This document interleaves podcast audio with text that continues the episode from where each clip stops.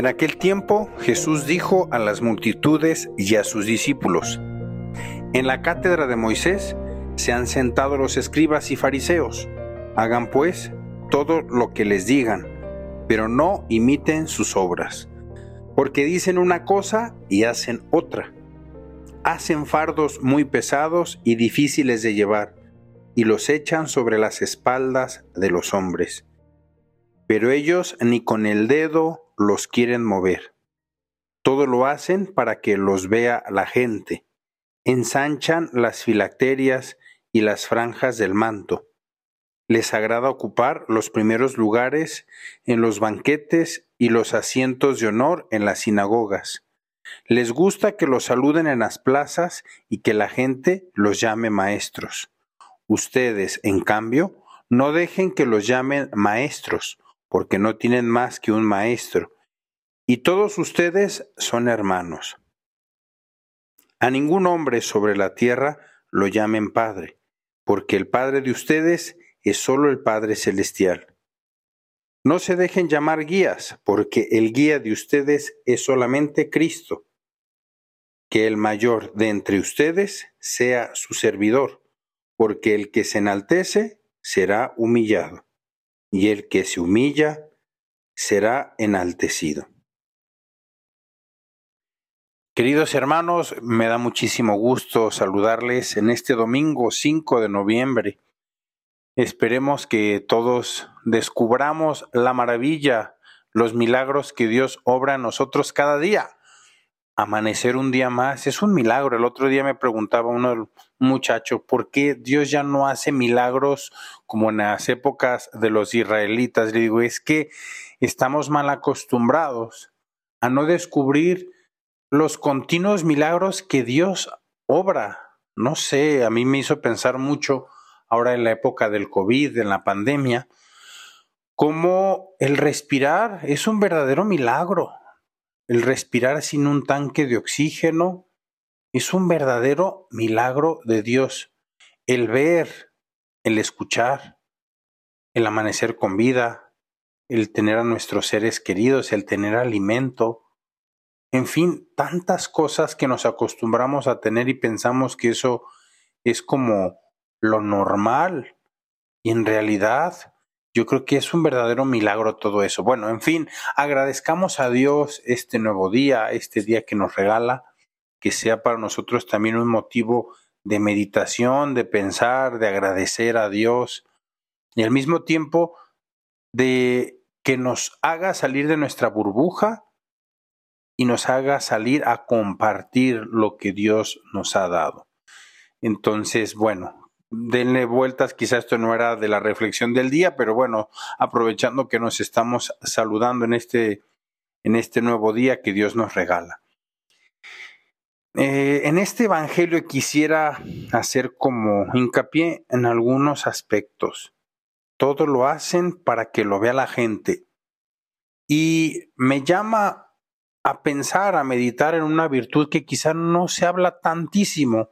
Muchas veces hablamos de la caridad, de la fe, la esperanza, este, la humildad, que también hablaremos un poquito más adelante de ella, en fin, pero a veces no se habla de la pureza de intención. Nuestra vida debería estar llena de esa pureza de intención. ¿Qué es la pureza de intención? Hacer las cosas por amor, porque realmente somos conscientes de que eso es bueno, de que eso es lo correcto.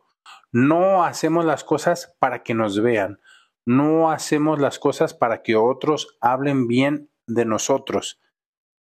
De hecho, en las bienaventuranzas, cuando se dice bienaventurados los puros de corazón, muchas veces se le da la interpretación de pureza como castidad, que no creo que esté mal, pues, pero el Papa Francisco hacía más bien hincapié en esta pureza pero más bien pureza de intención, que yo quiero hacer todas las cosas por amor a Dios, que yo quiero hacer las cosas porque sé que es lo que está bien en mi vida.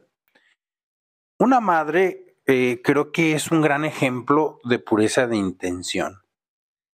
no sé, tanto tiempo dedicado a un bebé, especialmente cuando están recién nacidos, desde que lo tiene en el vientre de su madre. Yo recuerdo que mi mamá decía que yo era muy enfadoso cuando estaba en el vientre de mi mamá, ¿no? Yo creo que todavía, pues, pero ella hacía referencia a eso que se acomodaba a un lado y yo empezaba a tirar patadas. Ya tenía que acomodarse del lado que yo quería. Y ahí estaba mi mamá para complacer por amor a mí, hacía ese sacrificio. Y luego después, ya cuando nacías, pues la mamá estaba ya al pendiente. ¿Qué recibía del bebé que tenía en brazos? Solo le quitaba sueño, le quitaba su leche, le quitaba su tiempo, le quitaba su dinero. Entonces, ¿por qué lo tenía si no era verdaderamente por amor? no iba a recibir ni siquiera un gracias de, ese niño, de esa criatura en brazos. No iba a recibir nada, absolutamente nada. Pero ella no lo hacía para recibir algo a cambio, lo hacía por amor.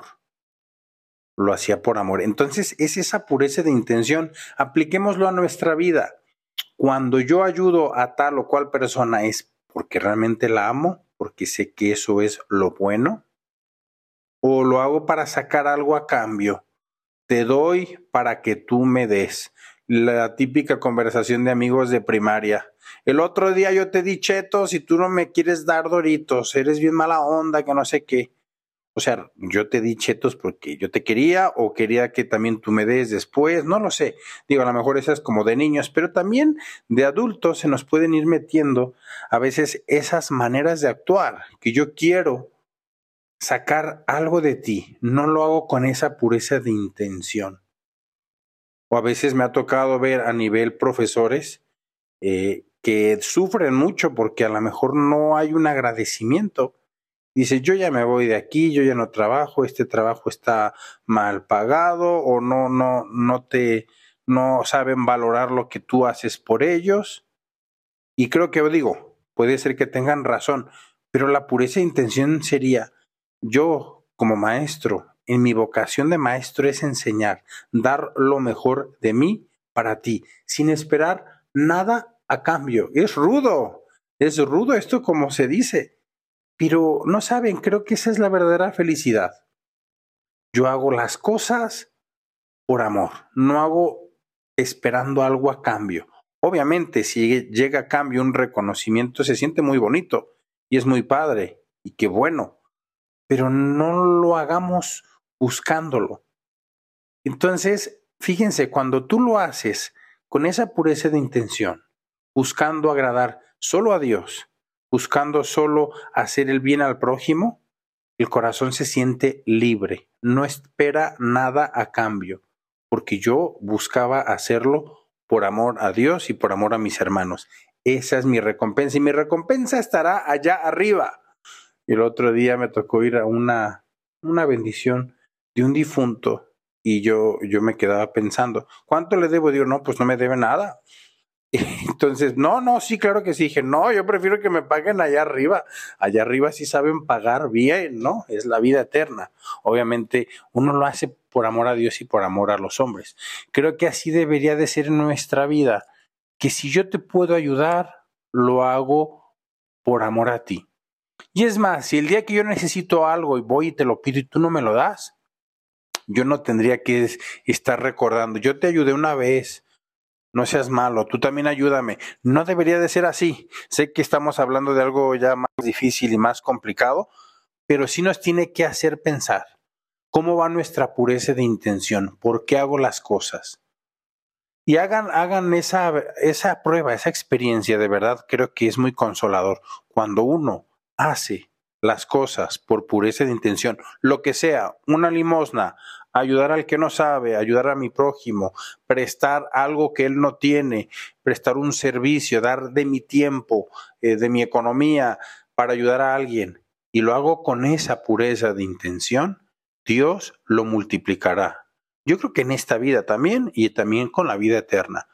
Entonces, queridos hermanos, les animo a que también el día de hoy ustedes hagan ese esfuerzo por hacer todo lo que hagas con esa pureza de intención y te dará en esta vida una gran paz, una gran alegría y una gran libertad. Nunca te sentirás ofendido. Esa es una de las grandes cosas que yo veo en las personas. Vivimos continuamente ofendidos porque siempre esperamos algo de otros y como no llega, nos sentimos decepcionados, nos sentimos tristes. En cambio, el que lo hace todo por pureza intención, como no espera nada, y cuando llega algo, pues todo le parece grande, todo le parece maravilloso. Entonces, bueno, les animo que este día trabajemos en, en, esta pureza de intención. Me hubiera gustado también profundizar en el tema de la humildad al final. Creo que solamente lo menciono. Al Señor le gusta que el grande, el grande en el reino de los cielos es el, el servidor, no es el que es un servido. Y aquí dice, que el mayor de entre ustedes sea su servidor, porque el que se enaltece será humillado, y el que se humilla será enaltecido. Animemos a ser servidores como Jesucristo, que fue servidor nuestro, incluso hasta lavar los pies de sus apóstoles. Bueno, les deseo un feliz domingo, a tratar de vivir esa pureza de intención y esa humildad. Si, les ha ayudado este podcast, ojalá lo puedan compartir con más personas. Que Dios me los llene de bendiciones. Un fuerte abrazo